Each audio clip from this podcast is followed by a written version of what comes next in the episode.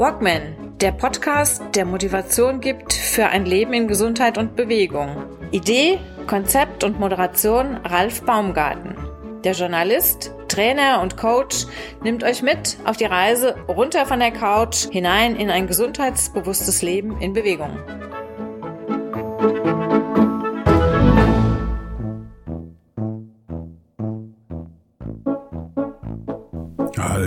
Verehrte Hörerinnen und Hörer des Walkman Podcasts. In dieser Woche wird es sportlich. Und zwar gibt es eine Doppelfolge mit Sascha Kramm und Jürgen Zwickel. Mit Sascha unterhalte ich mich in der heutigen Episode über seine Erlebnisse beim Ultra Bolivia Race, einem 220 Kilometer Lauf, der Sascha in sieben Tagen auf eine Höhe von über 4000 Metern Höhe brachte und das er als Zweiter beendete. Eine sehr spannende Geschichte über Alpakas, Höhenmeter und warum man Salz in dieser Höhe riechen und schmecken kann. Hallo, verehrte Hörerinnen und Hörer des Walkman Podcasts. In dieser Woche wird es doppelt spannend und sportlich. In der aktuellen Folge unterhalte ich mich mit Sascha Kramm über seine Erlebnisse beim Ultra Bolivia Race, einem 220 Kilometer langen Rennen über sieben Tage, das Sascha bis auf 4000 Metern Höhe brachte und das Sascha als Zweiter international beendete. Große Klasse, ein sehr spannendes Gespräch, viel Spaß. Eingeschoben ist eine neue Folge, und zwar die Folge 78 mit Jürgen Zwickel. Jürgen Zwickel war vor einiger Zeit schon mal bei mir zu Gast, mehrmals eigentlich mittlerweile, aber diesmal mit einem spannenden Projekt, was er vorstellen wollte vor einigen Wochen, und zwar die sogenannte Bike Ride for Charity. Diese Challenge brachte Jürgen kurbelnd an seine Grenzen. 1000 Kilometer, 111 Runden, 19.000 Höhenmeter, zu dritt innerhalb von 48 Stunden für einen guten Zweck, für zwei soziale Einrichtungen. Ob Jürgen diese Challenge bestanden hat? Natürlich hat er sie bestanden, aber wie das alles funktionierte und was er für Erlebnisse unterwegs hatte bei seinem Rundkurs rund um die Berge von Rot in Bayern das erzählt er in dieser Episode am kommenden Samstag, dem 16. Oktober. Am 23. Oktober geht es weiter mit Folge 79, die also eine Folge nach hinten geschoben wurde. In dieser Episode unterhalte ich mich mit Antonia Schäfer über das Thema, wie kann ich mein Hotel, mein Restaurant um ein veganes Angebot erweitern oder gar sogar umstellen. Antonia Schäfer ist verbindend vegan. Die vegane Ernährungsberaterin hat sich der Hotelberatung gewidmet und stößt damit in ein ganz neues Gebiet vor. Eine sehr spannende Folge. Seid gespannt. Aber nun erst einmal viel Spaß in der Episode mit Sascha Gramm. Los geht's. Ja, Ultra Bolivia Race, womit ich nicht gerechnet habe. Auf dem höchsten Punkt des Rennens bin ich von einer Horde von Alpakas begrüßt worden. Und das ist nicht, das ist nicht irgendwie normal, nicht irgendwie so alltäglich. Hallo Sascha, hallo Sascha Kram, direkt zurück vom Ultra Bolivia Race. Du siehst ganz normal aus. Kein Sonnenbrand, nicht ausgemerkelt. Was ist los mit dir nach so einem Ding? 220 Kilometer unter. Ich habe die Bilder ja gesehen im Internet. Das war ja doch schon ein ganz schön harter Brocken, oder? Wie viele Teilnehmer wart ihr denn da? Ja, also erstmal vielen Dank für die Einladung. Ich freue mich, dass ich nochmal bei dir beim Podcast äh, mitwirken darf. Du warst, Entschuldigung, ähm, du warst, du warst, warst der erste, zweite, dritte Gast generell. Du, du warst ja, glaube ich, beim, beim Start ganz, ganz, ganz früh mit dabei, ne? Genau, also ich glaube, ich war einer deiner ersten Gäste ja. und deswegen äh, ist es für mich eine Selbstverständlichkeit, wenn du fragst, dass ich äh, gerne noch ein zweites Mal komme und mich ganz äh, nett mit dir unterhalte. Prima, vielen, vielen, vielen Dank dafür. Jetzt sind wir gespannt auf eine ja, auf eine spannende Geschichte. Was hast du denn alles erlebt? Ganz kurz zum Anfang, das Ultra Bolivia Race. Vielleicht kannst du das nochmal ganz kurz vorstellen, beziehungsweise auch gleich dranhängen. Wie bist du denn genau auf das Ding gekommen? Genau. Also äh, ganz einfache Geschichte. Ähm, ich bin also Etappen- und Extremläufer und mein großes sportliches Ziel ist derzeit die sogenannte Continental Challenge. Continental Challenge heißt halt, ähm, auf jedem Kontinent innerhalb von äh, zwei Jahren ein bestimmtes Rennen zu absolvieren. Und da ich in den vorangegangenen Jahren schon beim längsten Etappenlauf als Selbstversorger in Australien dabei war, äh, ist Australien abgehakt. Ich war schon in Afrika bei dem Ultralauf äh, in Mosambik. Und dazu gehört halt jetzt unter anderem das Rennen in Bolivien. Damit wäre dann äh, der Kontinent äh, Amerika ähm, abgehakt. dazu gehört noch ein Rennen in Europa, Norwegen und abschließend in Vietnam. Ob diese zwei Rennen stattfinden können, Corona-bedingt, das weiß man halt einfach nicht. Und deswegen war das große sportliche Ziel ähm, jetzt das Rennen in Bolivien. Und so bin ich dazu gekommen äh, im Rahmen dieser Continental Challenge. Und äh, in Bolivien galt es halt innerhalb einer Woche 220 Kilometer zu absolvieren als Selbstversorger. Das heißt, alles, äh, was wir benötigen, hat man halt im Rucksack äh, hinten äh, am Mann. Äh, das heißt, die komplette Verpflegung, die Versorgung, das Equipment, die Kleidung. Man muss natürlich damit rechnen, in Bolivien, bedingt durch die Höhe, wir waren auf über 4000 äh, Höhenmetern unterwegs, ist die Sonne sehr aggressiv.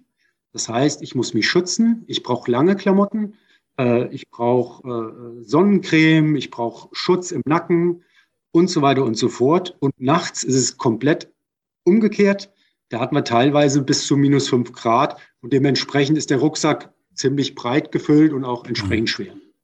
Du hast gesagt 4000 Meter, also 4000 Meter insgesamt über Null? Oder waren das jetzt 4000 ja. Meter addiert, die du in dieser Zeit hoch und runter gelaufen bist? Nein. Also wenn wir sagen hoch und runter laufen, vom Höhenprofil hatte das Rennen so etwa äh, zweieinhalbtausend äh, Meter. Wenn ich jetzt sage, auf 4000 Meter, das sind 4000 Meter über Null. Also was komplett anderes. Mhm. Sauerstoffaufnahme und wie man sich da bewegt, ist komplett anders. Jeder, der vielleicht mal irgendwo äh, gelaufen ist, normal und läuft einen Marathon, der weiß, wie, wie lange er in etwa braucht. Das ist komplett, komplett eine andere Geschichte in Bolivien, alleine bedingt durch die Höhe. Du hast dich ja darauf vorbereitet. Höhentraining muss man ja für so eine, für, für so eine Challenge ja schon vorher reichlich machen, sonst haut dich das ja mit dem deutlich niedrigeren Sauerstoffgehalt förmlich vom Hocker, oder? Ja, ich, ich habe mich vorbereitet, habe das versucht gewissenhaft zu machen. Das heißt, ich hatte einen mobilen äh, oder ein mobiles Höhengenerator anders, nochmal von vorne. Ich habe mich vorbereitet gewissenhaft und ich hatte einen mobilen Höhengenerator und der Höhengenerator kann, ähm, kann mehr oder weniger die Luft verdünnen. Man hat dann äh, ein, eine Maske über Mund und Nase und man kann dann so laufen und das so ähm, nachvollziehen ähm, bzw. nachstellen, als wäre man in der Höhe. Das heißt, man ist mit der Maske äh, auf dem Laufband unterwegs gewesen. Das war die aktive äh, Höhentrainingseinheit. Und dann auch die passive Einheit. Das heißt, ich hatte ein, ein spezielles Höhentrainingszelt zu Hause. Und da habe ich tatsächlich die letzten 14 Tage vor dem Wettkampf drin geschlafen, um halt einfach den Körper zu zeigen, hey, da kommt was auf dich zu und äh, dass der Körper da auch schon mal ein Stück weit dran gewöhnt ist. Mhm. Also hast du das Höhentraining ein bisschen simulieren können? Also bei dir hinten in der Region Fulda. Gut, Fulda liegt ein bisschen höher als äh, meine Region hier, aber natürlich nicht vergleichbar, dass man dann sagen kann, jetzt bin ich auf dem Weg nach Bolivien und bin da schon bestens gerüstet, um da mit der Luft, mit der dünnen Luft da oben klarzukommen. ist natürlich, wie, wie lange gibt es denn sowas schon? Habe ich ehrlich gesagt noch gar nicht gehört die spezielle Vorbereitung, ich glaube, das machen ganz viele. Also diejenigen, die irgendwo in den Bergen unterwegs sind, für die ist das ein Standard, dass sie da äh, Höhentrainings, äh, eine Vorbereitung entsprechend absolvieren. Also ich meine jetzt mit diesen, mit diesen Hilfsgeräten. Also ich, Entschuldigung, ich, ich kenne das noch aus der Zeit, als ich damals mal in Erfurt mal als Sportchef gearbeitet habe. Da war damals die, Diskussion, ich war damals in diesen, diesen, so einem Gremium immer wieder drin, da ging es um das Thema Doping. Und damals wurde zum Beispiel, also in, in dieser Zeit, gerade so die Wende plus minus, wurde zum Beispiel oft äh, Ostsportlern gerne auch vorgeworfen, die, die dopen, weil die können äh, zum Beispiel äh, in, in, nach Südamerika fliegen und können da in Höhen trainieren, in denen wir nicht trainieren können. Und äh, weil das halt dann ein kleiner Vorteil war, wurde ihnen dann gleich versucht, dann das wieder so ein bisschen unterzujubeln. Hat natürlich nicht geklappt, zum Glück. Ähm, aber ja, damit, also mit, mit so einem Gerät, mit so einer Maske im Endeffekt, kriegt man das ja wirklich vor der Haustür ersetzt kompensiert. Gut, also, genau, also da muss ich zu sagen, äh, da war ich so ein bisschen äh, äh der Versuchskanickel. Und zwar äh, gibt es okay. die Möglichkeit in Osnabrück äh, auf der Höhe trainieren zu können, in einem großen, äh, einem großen Gym, mhm. die sich spezialisiert haben auf Höhentraining. Und die haben mir äh, auch Corona-bedingt, haben die mir dieses mobile Gerät zur Verfügung gestellt. Wir haben jetzt einfach mal gemeinschaftlich geschaut, komme ich damit zurecht? Klappt das mit dem Training? Im Nachhinein kann ich jetzt sagen, das klappt super. Und das hat jetzt zur Folge, dass man dort jetzt zukünftig dieses mobile Höhentrainingsgerät sich ausleihen kann.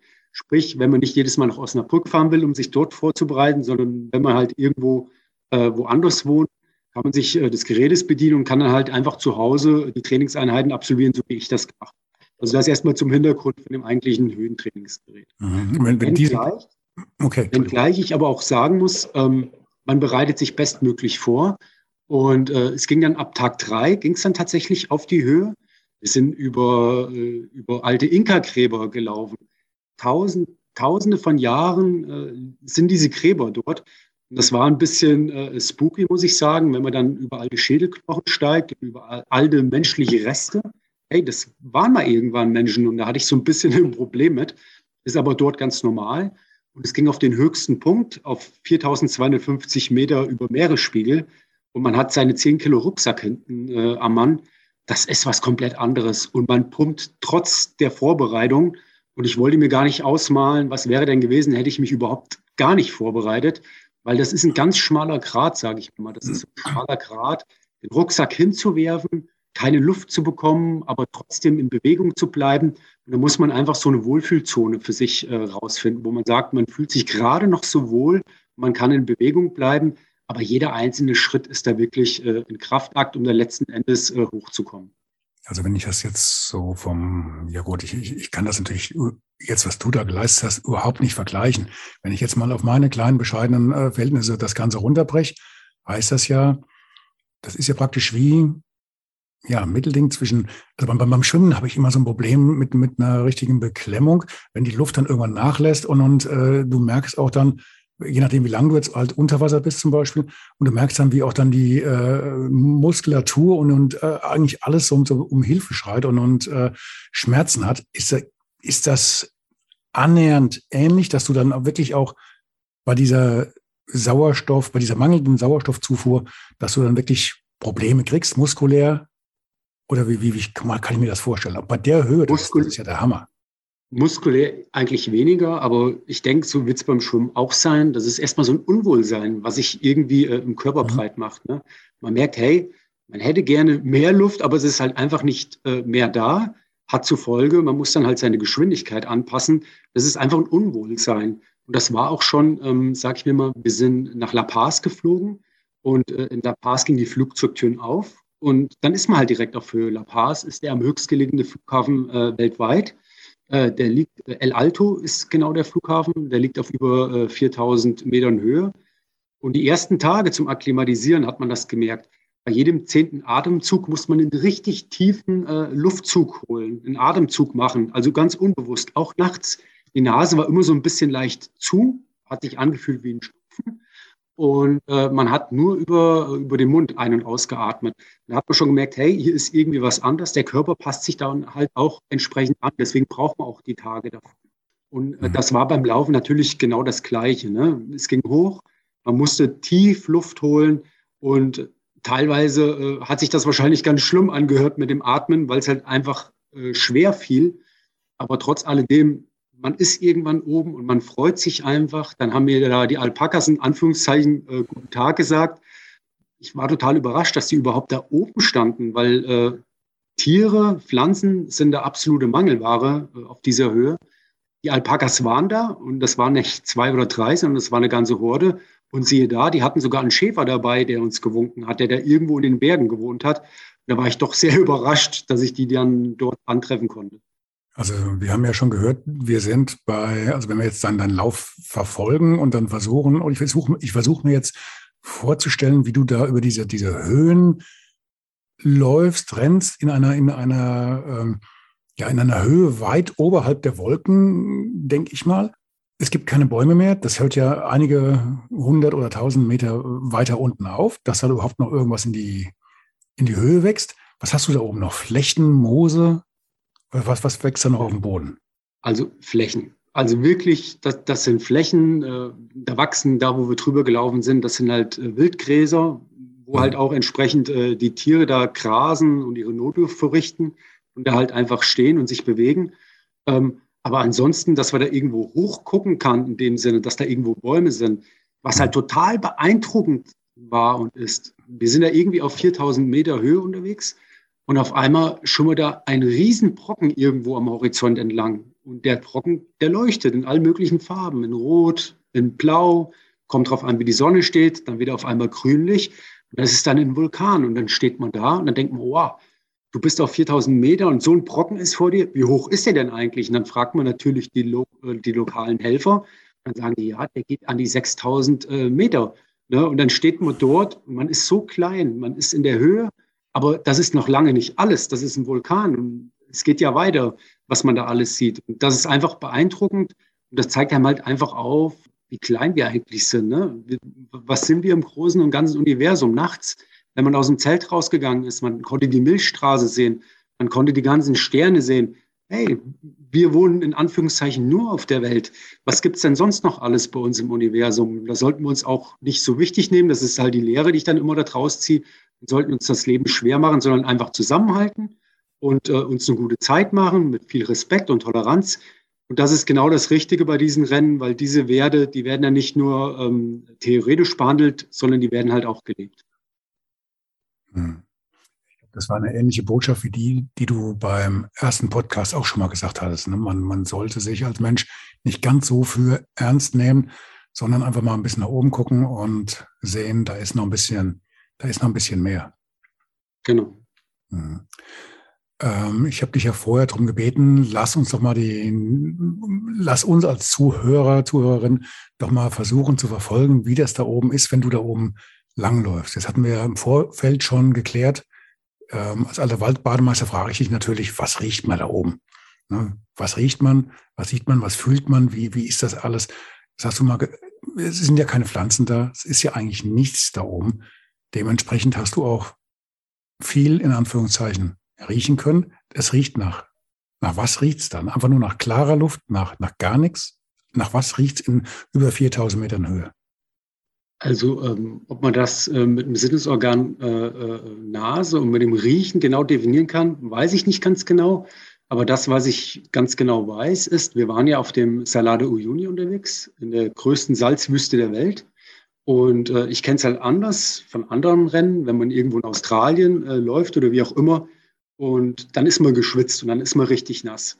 Und das, was halt dort war, ähm, man ist ja auch aktiv, aber man ist nicht richtig nass, sondern das ist eher eine trockene Luft. Die merkt man halt überall und die macht sich bemerkbar auf der Haut und auf den Lippen. Das heißt, äh, die Haut, äh, die, die ächzt nahezu nach Creme. Die Lippen, äh, die wollen unbedingt geschmiert werden. Also es ist alles trocken. Die Hände trocknen im Laufe der Zeit aus. Und so fühlt sich auch die, die Luft eigentlich beim Atmen an. Es ist wesentlich trocken. Man ist permanent am Trinken und irgendwas fehlt halt in der Luft. Da merkt man halt, das ist wahrscheinlich die dünne Luft, die halt einfach trockener ist. Das ist das, was ich wahrgenommen habe. Ne? Äh, und ansonsten sage ich mir mal, auf dem Salade Uyuni, äh, wie gesagt, alles voller Salz. Es sieht alles in Anführungszeichen äh, gleich aus. Also das ist nicht irgendwie, ach, ich will da vorne hinlaufen und dann zieht, kommt mir was ganz anderes entgegen äh, visuell, sondern äh, man orientiert sich irgendwie ähm, all, alle 500 Meter hat der Veranstalter beispielsweise einen Flock in den Salat geschlagen. Und da ist äh, ein neonfarbener Pfeil dran und den sieht man aber schon kilometerweit. Und an dem orientiert man sich. Und dann holt man sich irgendwie gelegentlich eine Kleinigkeit aus dem Rucksack äh, zum Essen oder eine Salztablette, die muss man auch zuführen, äh, bedingt äh, durch die Hitze, durch das Ausschwitzen. Und in dem Moment, wenn ich äh, im Rucksack rumkrame, habe ich das Ziel schon irgendwie aus den Augen verloren, weil halt alles gleich ist. Das heißt, man guckt hoch und man muss sich wieder neu orientieren. Man hat wieder äh, den nächsten äh, Zwischenpunkt im Visier und dann kann man weiterlaufen. Also das heißt, äh, auch visuell, sage ich mal, was man, was man sehen kann und diese Orientierungsgabe, das ist halt was komplett anderes. Ne? Weil, wie gesagt, es ist alles gleich und äh, es ist aber trotzdem faszinierend. Weil das ist alles Natur und das ist nicht irgendwie äh, eine künstliche Strecke. Und auf was wir da unterwegs waren, auf dem Salar, das muss man sich ja mal vergegenwärtigen. Da liegt hier unten der größte Lithiumvorrat äh, der Welt drin. Dann sind ganz, ganz viele Meter Wasser äh, auf dem Salar und obendrauf ist dann noch eine 30, eine 30 Meter dicke Schicht von Salz. Das heißt, da können Busse und Autos und weiß was ich was drauf fahren. Und ja, die Läufer können beispielsweise auch da unterwegs sein. Und äh, das ist das Gut der Bolivianer. Äh, die können das aber auf dem Weltmarkt derzeit gar nicht anbieten, weil diese Reinlichkeit des Lithiums so habe ich mir sagen lassen, bei 94,5 Prozent liegt. Das reicht aber nicht. Also kommen die Chinesen und die sagen, hey, wir haben eine andere Technologie. Äh, unsere Reinlichkeit, wenn wir das von euch bekommen, liegt bei über 99 Prozent und wir können das weiter verkaufen. Haben den ganz viele Billionen US-Dollar geboten und die Bolivianer sagen zu Recht, nein, das wollen wir nicht. Äh, wir versuchen unsere eigenen Technologien zu entwickeln und wir wollen uns nicht ausbeuten lassen. Und da laufen wir drauf. Ne? Und dann ist es was ganz Besonderes, ein lokaler Helfer äh, am letzten Abend zu mir kommt und hat vorher ein Loch äh, in den Salar geschlagen, hat da drin rumgefischt und rummanövriert mit Hammer und äh, schenkt mir dann äh, einen Salzkristall. Der hat es sogar nach Hause gepackt und er bekommt äh, zu Hause natürlich einen absoluten Ehrenwitz. Wie, wie ist denn da oben dann die Luft? Hast du dann, hast du dann mehr oder weniger ähm, das Salz auch in der Luft? Atmest du das? Schmeckst du das? Ähm, man schmeckt es insoweit, äh, es ist auf den Lippen. Ne? Und äh, man befeuchtet dann die Lippen oder beim Trinken und das hat schon einen salzigen Beigeschmack. Und ich glaube, mhm. wenn man dann mal seine Haut probieren würde, äh, mhm. äh, würde auch äh, Salz entsprechend äh, wahrzunehmen sein. Mhm. Aber ich habe versucht, die Haut, das noch zu diesem Thema, die Haut möglichst zu bedecken. Bedingt durch die Höhe ist die Sonne sehr aggressiv und jeder Läufer kennt das ja. Man läuft ja normalerweise in kurz-kurz mit kurzer Hose und mit einem Shirt. Das habe ich da ganz gezielt äh, vermieden. Das heißt, äh, ich habe Armlinge angehabt, um die Arme zu bedecken. Ich habe eine Kappe angehabt mit einem Nackenschutz, um äh, auch dem Nacken entsprechenden Schutz zu bieten. Und natürlich lange Laufsocken, dass nur ein bisschen die Knie rausgeguckt haben, um möglichst wenig Angriffsfläche äh, der Sonne zu geben. Mhm. Wie hast du das denn gemacht? Du hast jetzt gesagt, dein Rucksack hatte nur 10 Kilo. Du bist Selbstversorger, heißt, du hast, hattest eigentlich alles dabei, bis auf ja, ich nehme an, Zelt ist gestellt worden oder irgendwie eine, eine Unterkunft, wo du dann genau. also nicht unter freiem Himmel gelegen hast. Aber alles andere hast du mit dir rumgesteppt. Heißt also auch Wasser, auch die Klamotten für den Fall der Fälle. Ich meine, auf 4000 Höhe, Meter Höhe ist es ja in der Regel ein bisschen schattiger als unten im Tal. Ja. Wie waren denn da die Temperaturen? Das musst du, du ja alles dabei haben. Von den aktuellen Laufklamotten plus Reserve, plus Getränk, plus was zum genau. Schnabulieren. Wahrscheinlich ein Notfallrucksack auch noch dabei, irgendwas in, in klein, oder? Also es hat sich folgendermaßen dargestellt. Gestartet bin ich mit einem Rucksackgewicht von circa 10 Kilo und dort ist erstmal die Verpflegung ist erstmal das Allerwichtigste. Wir mussten nachweisen pro Lauftag mindestens 2000 Kalorien äh, und das war halt Astronautennahrung in erster Linie. Das heißt, wenn man abends äh, ins Etappenziel gekommen ist, dann hat man sich äh, die Astronautennahrung aufgemacht, dann hat man sich selbst mit seinem Pickpot, hat man sich Wasser erhitzt, hat das kochende Wasser dann äh, äh, ins Essen gekippt, hat das acht Minuten ziehen lassen und das war dann die Hauptmahlzeit. Also Mahlzeiten sind im Rucksack. Von den Temperaturen her, tagsüber denke ich immer so 20, gute 20 Grad, war absolut in Ordnung. Mhm. Ähm, nur man darf das, was ich eben auch schon kurz erwähnt habe, man darf das nicht äh, unterschätzen, die Höhe. Die Sonne ist total aggressiv. Das heißt, äh, im Rucksack sind auch Sachen, äh, um mich vor der Sonne zu schützen. Essentiell ist natürlich die Brille. Ohne Sonnenbrille auf dem Salar laufen war total untersagt. Der Lauf hat das letzte Mal stattgefunden vor drei Jahren. Es war eine Läuferin, die hat vorher ihre Brille verloren, hat versucht, damit zu laufen. Die hat einen bleibenden Schaden äh, an ihrem Augenlicht davongetragen. Also das ist dann auch kein Spaß, sondern da muss man sich ganz bewusst sein und man kontrolliert die Sachen, die im Rucksack sind, lieber einmal mehr als einmal zu wenig und es fehlt irgendwie was, weil hat man keine Sonnenbrille, dann ist man aus dem Rennen raus. Nachts hatten wir tatsächlich Minusgrade. Ähm, das heißt, ich glaube, maximalen Minustemperaturen lagen bei minus vier. Äh, und es wird sofort kalt, wenn die Sonne untergeht oder noch nicht aufgegangen ist. Das heißt, ich, der Running Gag war, äh, ich war der, der Astronaut, hat den Hintergrund gehabt. Äh, ich habe mir Gott sei Dank äh, eine Daunenhose und eine Daunenjacke mit eingepackt und habe die liebend gerne diese 220 Kilometer rumgeschleppt aber ich musste nicht frieren abends oder wenn die Sonne äh, untergegangen ist. Aber und, Entschuldigung, so, so, ganz neu war das ja mit, mit den tagsüber hohe Temperaturen und nachts dann unter dem Gefrierpunkt. Das war für dich ja nach deinen äh, Erfahrungen in den Wüsten ja nicht unbedingt so neu, oder? Das hast du ja schon alles mal durchgespielt. Genau, ne? also das ist auch tatsächlich eine Erfahrung, die ich selbst gemacht habe, auf die ich jetzt wieder zurückgreifen kann. Das ist halt immer äh, dieses Abwägen. Andere Starter wollen halt möglichst wenig am Rücken äh, mittragen. Dann entscheiden die sich halt vielleicht gegen eine lange Laufhose.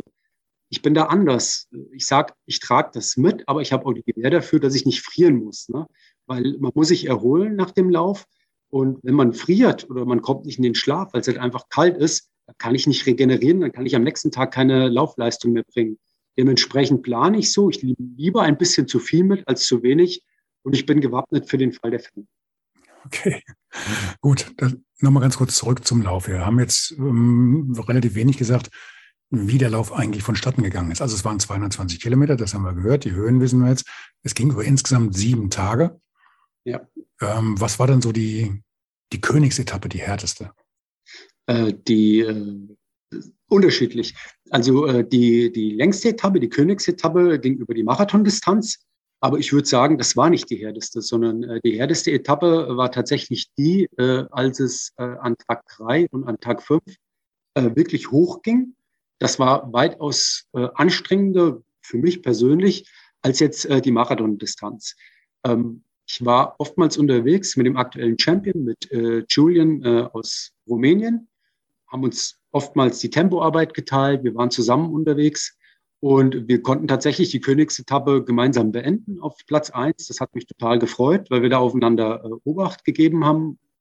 Und ja, so war das mit dem Marathon. Ist wie gesagt überhaupt gar nicht zu vergleichen mit einem herkömmlichen Stadtmarathon, auch von den Zeiten her nicht, weil man ist ganz anders unterwegs. Wie gesagt, Höhe, Hitze, Rucksack auf dem Rücken. Ähm, es, ist der, es ist der sechste Tag. All das sind Faktoren, die man natürlich damit berücksichtigen muss. Aber nichtsdestotrotz, es hat geklappt und ich bin total happy. Mhm. Ja, siehst du auch zufrieden aus, muss, muss man sagen, ja. Also ich habe wirklich gedacht, wenn du jetzt aus, aus dieser, ähm, von dieser Challenge zurückkommst, äh, nach dieser Strapaze, dass, dass man dir das irgendwie ansieht, aber du siehst ja wirklich aus, also das ist ähm, schon fast eine Frechheit. Ja, ich muss jeden, der Ausdauersport macht. ich, ich, muss, ich muss aber auch sagen, es gibt ja auch so kleine äh, Kniffe und Tricks. Äh, ich lag jetzt zum Beispiel mit Helmut im Zelt Helmut äh, ist ein alter, erfahrener Sportler ähm, aus Österreich, aus Wien. Äh, und wir haben es uns zu eigen gemacht. Wir haben gesagt, auch wenn Helmut äh, ein bisschen langsamer als ich unterwegs war, äh, wir trinken jeden Tag unseren deutsch-österreichischen Freundschaftskaffee. Äh, mhm. Ich habe gewartet, bis Helmut da war. Wir haben uns dann äh, das Wasser gemeinsam heiß gemacht. Wir haben uns dann einen Instant-Kaffee gemacht. Den haben wir zusammen geschlürft, haben über den Tag gesprochen, über Land und Leute dann war die Welt wieder in Ordnung. Also das ist ja nicht so, dass wir da komplett vom Fleisch fallen. Dem mhm. einen oder anderen ist dann mal äh, ein Keks aus dem Rucksack gefallen und dann war ich immer als Erster da. Äh, aber das ist überhaupt nicht schlimm, ne? weil ich sag mhm. mal, nach dem Rennen schmecken die Sachen ganz anders und man freut sich einfach, wenn man mal eine Cola trinken kann. Wir waren im Steakhouse nach dem, äh, nach dem Lauf und geschmacklich kann man das eigentlich nicht beschreiben, weil das ist was ganz Besonderes. Hm, das, äh, wie gesagt, ich kann da nicht ganz mitreden mit, mit meinem kleinen Ironman oder was. Da bin ich ja dann äh, ein kleines Männchen gegen so eine Kiste. Ähm, aber für mich war immer so der Eindruck, nach so einer, nach so einer Herausforderung, nach so einem Wettkampf, da werden auch die Geschmackssinne, die werden neu neu gebootet eigentlich irgendwie. Ne? Du kannst dich dann freuen über ganz simple Sachen, über, über ganz normales äh, Wasser aus der Quelle oder stilles Wasser aus der Flasche, keine Ahnung, über ganz, äh, ganz normales trockenes Brot ohne irgendwas drauf. Das ist dann auf einmal eine Geschmacksexplosion, die du eigentlich so schon lange vermisst hast. Weil man, man wird halt einfach vom Geschmack her so ein bisschen verwöhnt, die normale Ernährung. Ne? Ja, das, das ist so, weil man muss sich auch überlegen, äh, während des Wettkampfes, wie ernährt man sich denn oder äh, wie schmeckt was? Eigentlich total eintönig, weil äh, Astronautennahrung ist am ersten Tag die Astronautennahrung, ist auch am letzten Tag genau noch genau dasselbe. Ne? Es ist nichts frisch gekochtes. Und irgendwann äh, während des Laufens verpflege ich mich halt mit, mit Datteln, mit Feigen, mit Nüssen. Hey, irgendwann ist auch genug Datteln, Feigen und Nüsse. Dann freut man sich einfach auf irgendwie was anderes.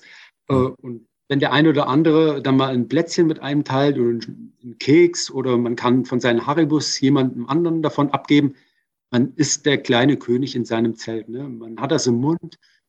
Der Geschmack ist was komplett anderes. Mhm. Wenn das zu Hause wäre, ja, das sind halt Haribus oder das ist halt ein Keks. Ne? Das geht im Alltag unter, aber da ist man so drauf fixiert. Und ja, das ist so genauso, wie du gesagt hast, es ist tatsächlich eine Geschmacksexplosion, ja. Ich hatte mal, als ich meine erste Langstrecke gemacht habe, das war 1900, 1990.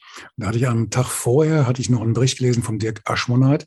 Und der hatte gesagt, so als, als kleines Highlight, auf das man sich freuen sollte, man solle sich auf einen ganz bestimmten Punkt ein geschmackliches Dankeschön setzen. Und da habe ich mir gedacht, okay, das, was mich immer am meisten geschärft hat, waren dann die Haribos, wirklich. Also habe ich mir auf meinen Lenker ähm, diesen, diesen Triathlonlenker vorne ein Netz reingehängt und habe dann da eine so eine halb Pfund schwere äh, Tüte mit, mit Haribos reingelegt, hatte die vorher auch schon aufgerissen, damit ich dann direkt reingreifen kann, ohne groß rumvorwerken zu müssen. Dummerweise waren an diesem Tag auch knappe 40 Grad im Schatten. Und nach knapp 100, 120 Kilometern, wo ich dann äh, gedacht habe, okay, jetzt kannst du es mal riskieren, greife ich da rein und das war wirklich nur noch Suppe. Klebrige, süße Suppe. Das ging mir so ein bisschen in die Hose damals, aber das vom, ich kann das verstehen, dass man sich dann, dann solche Punkte setzen muss, äh, auf die man sich einfach unheimlich freut und ja, und dann diese kleinen, publiken Haribos, die schmecken dann einfach nochmal doppelt und dreimal so gut. Ne? Ich muss gerade feststellen, dass wir Brüder im Geiste sind, lieber Ralf, weil äh, das war genau meine Belohnung. Ich hatte wieder meine kleinen äh, Mini-Haribos dabei, für jeden Tag äh, äh eine kleine Packung. Und die habe ich dann tatsächlich immer ähm, äh, im Camp, wenn das Tagesziel erreicht war, habe ich die tatsächlich gegessen. Ne? Meist hat, war der Helmut mit dabei, aber im Umkehrschluss gab es wieder einen Keks. Und das ist genau das. Man weiß, wenn man ein Tief hat, wenn du ankommst, richtest du dich in deinem Zelt ein, du sortierst dich, äh, du guckst, was heute Abend isst, aber du legst dich auch hin und isst deine Haribos. Das muss man dann auch machen. Man muss sich treu bleiben und dann nicht sagen, ach nee, jetzt brauche ich die nicht. Weil das nächste Mal, wenn man in die Situation kommt und man sagt, hey, warum läufst du oder wie belohnst du dich heute? Und man erinnert sich zurück, ich hatte gestern vielleicht genau die gleiche Situation, aber ich habe das gar nicht in die Tat umgesetzt. Ich habe mich gar nicht belohnt, dann ist schlecht. Aber wenn ich weiß, die Belohnung folgt auch, das hat ja auch was mit, mit, mit, mit mentaler Stärke oder ah, wie auch immer zu tun, mit Motivation, mhm. dann weiß man, es funktioniert auch am nächsten Tag. Ne? Mhm. Richtig. Gut, was steht denn jetzt als nächstes bei dir noch an? Welche Rennen brauchst du jetzt noch, damit du deine große Aufgabe erlegt hast?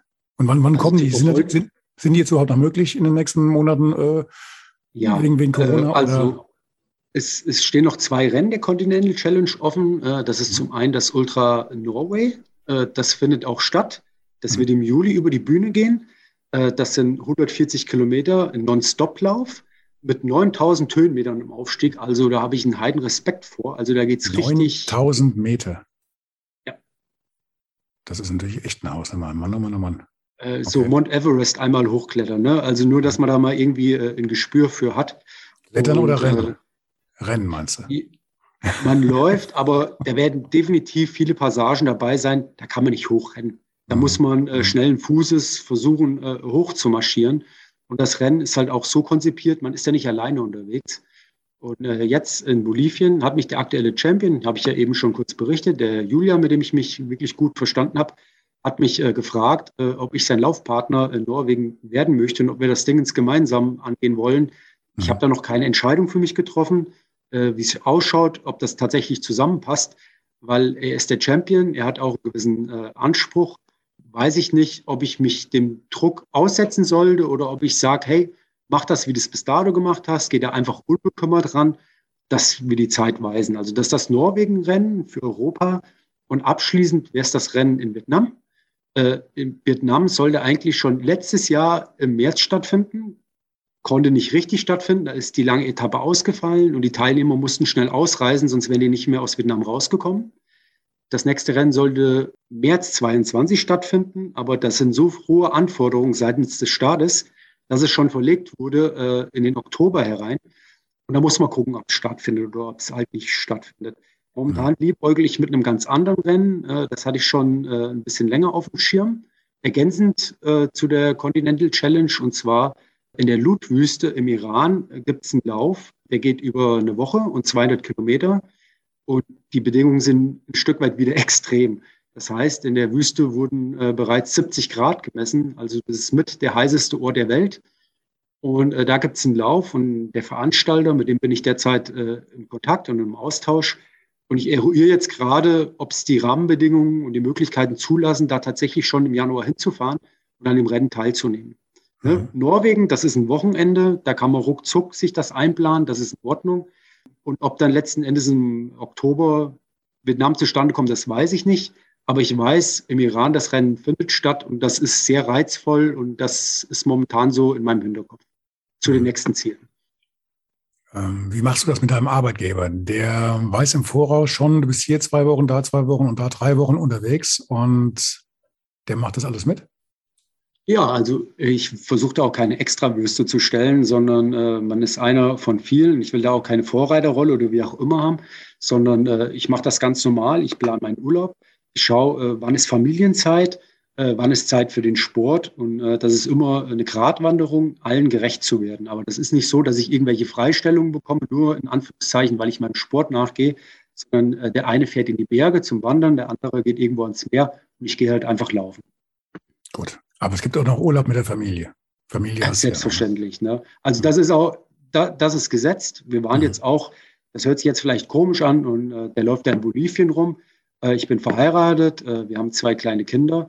Wir waren zwei Wochen äh, äh, im Sommer, waren wir beispielsweise in der Schweiz, in den Schweizer Bergen. Das war absolut familienfreundlich. Das hat uns allen gefallen. Die Mädels hatten ihren Spaß und das gehört auch ganz fest dazu. Ne? Also nicht alles übers Knie brechen und nur mein Sport und alles andere ist egal. Dem ist nicht so. Familienzeit ist Punkt eins und dann kommt der Sport. Es gibt ja auch noch ein Leben nach dem Laufen, ne? Ja, die Kinder, die bleiben. Ne? Also das ist ja auch so. Ne? Und die Zeit, die man jetzt irgendwie ähm, äh, versäumt und nicht mit den Kindern verbringt, äh, die Zeit kommt halt nicht mehr wieder. Ne? Und irgendwann werden die größer. Dann sollen die nicht sagen, mein Papa war nur unterwegs oder wie auch immer, sondern das ist mir schon, äh, das ist mir schon wichtig, auch die Zeit mit meiner Familie und mit meinen Kids äh, verbringen zu können. Jetzt muss ich mal ganz dumm fragen. Als wir uns kennengelernt hatten vor drei Jahren, vier Jahren bei diesem Seminar damals, ähm, da warst du, du, du, warst damals zwar schon deutscher Meister, äh, halt in dieser, dieser Kategorie der der was? Wie, wie, wie, wie ist das nochmal genau? Der Kirchenbediensteten. Also das waren die deutschen Kirchenmeisterschaften, auf die, die du Kirchenmeisterschaften, genau, genau. Über die Halbmarathon-Distanz. Da war es ja, da war es aber noch nicht so, dass äh, du irgendwo vom Wettkampf gekommen bist und dann stand das Fernsehen und der Hörfunk schon bereit und, und haben dich am Flughafen abgepasst. Äh, wie ist das denn, denn heute, wenn du siehst, du äh, machst so einen Wettkampf, kommst zurück, hast ja gut abgeschnitten, das haben wir, glaube ich, noch gar nicht erwähnt. Du bist Zweiter geworden insgesamt ja, bei diesem Wettkampf, genau. mal so ganz nebenbei, bei so einem harten, weltweit äh, ausgeschriebenen Wettkampf auf dem, ja, auf dem Podium. Wie, wie, wie gehst du damit um? Ist das so, so viel anders oder ist das schon so eine, eine Bürde, die man dann erstmal verkraften muss, dass man auf einmal so im Rampenlicht steht. Ich meine, ich komme jetzt auch letzte Woche gerade hier vom, vom Einkaufen das zurück, äh, habe noch ein bisschen Rate gehört, HR-Info, glaube ich, und dann, ja, zack, kam das Interview mit dir gerade. Nee, das war noch sogar noch im Hotel, glaube ich, geführt, das Hotel, äh, das Gespräch. Wie, wie kommt man damit klar? Ist das eine, eine große Umstellung? Also erstmal, ich hatte früher äh, einen guten alten Chef. Und er hat gesagt, wo Menschen sind, da menschelt's. Und genau so ist es. Also da brauchen wir nicht irgendwie Berührungsängste oder sonst was zu haben. Es ändert sich dadurch gar nichts. Wenn mhm. berichtet wird, wird berichtet. Das ist der sportliche Part. Alles in Ordnung.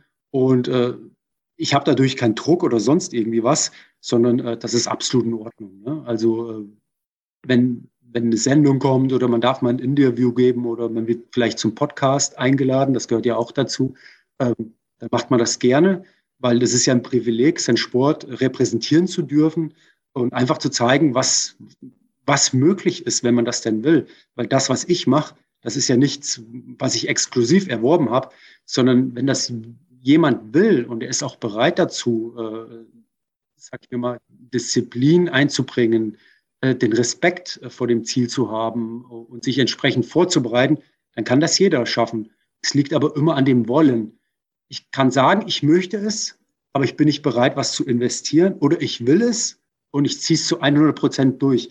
Und von daher ist das einfach nur, äh, ähm, ist das einfach nur ein Privileg, dass ich das machen kann, dass, dass das mein Körper mitmacht, dass ich gesund bin. Wenn ich andere anschaue, äh, denen die Gesundheit nicht vergönnt ist, äh, die Probleme haben, äh, von der Couch aufzustehen, ohne Schmerzen mal äh, äh, kurz zur Toilette zu gehen, hey, dann ist das wieder in einer komplett gesunden Relation. Und von daher äh, sehe ich das, das Ganze ganz, ganz locker.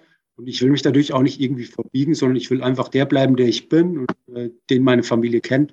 Dann denke ich, ist da, ist da nichts dagegen zu sagen. Mhm. Alles gut, ich bin da bei dir. gut. Sascha, wie geht's weiter? Da haben wir jetzt gehört, die nächsten Rennen stehen an. Ähm, du lässt jetzt erst einmal offen, was als nächstes kommt und entscheidest dann zur, zum Jahresende. Und aber insgesamt ist schon, schon absehbar, du wirst dann deine Herausforderung ähm, ja geregelt kriegen. Ne? Der zeitliche Rahmen ist ja, ist ja gesteckt eigentlich, aber das ist alles im Rahmen. Genau, also ähm, es wird definitiv weitergehen, auch wenn ich mal die eine oder andere Frage bekomme, Mensch, Sascha, du hast das und das gemacht und es ist jetzt immer gut und du willst nicht mehr aufhören. Das hat ja nichts mit, mit einer To-Do-Liste zu tun, die man abhakt. Entweder man ist Sportler oder man ist halt kein Sportler. Das ist ja eine Lebenseinstellung. Und eine Lebenseinstellung bleibt halt auch ein Leben lang.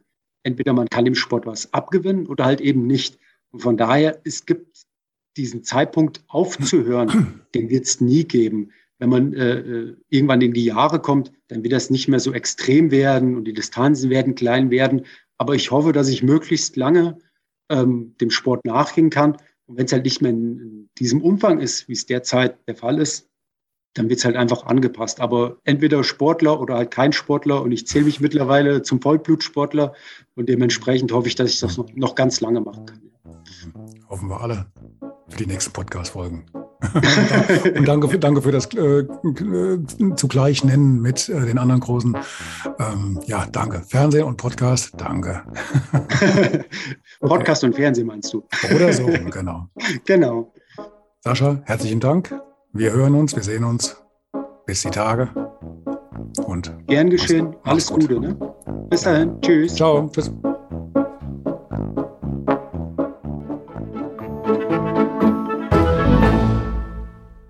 Eine kurze Bitte zum Schluss. Hat dir diese Folge gefallen? Dann abonniere bitte meinen Podcast bei Apple, Spotify oder dem Anbieter deiner Wahl und hinterlasse mir nach Möglichkeit gerne eine 5-Sterne-Bewertung. Du möchtest mir einen Kommentar geben oder mich direkt kontaktieren? Dann tu dies über Facebook Messenger oder per E-Mail. Die Adressen findest du in den Show Notes. Ich danke dir fürs Zuhören. Bleib wach, gesund und aufmerksam. Bis zum nächsten Mal. Dein Ralf.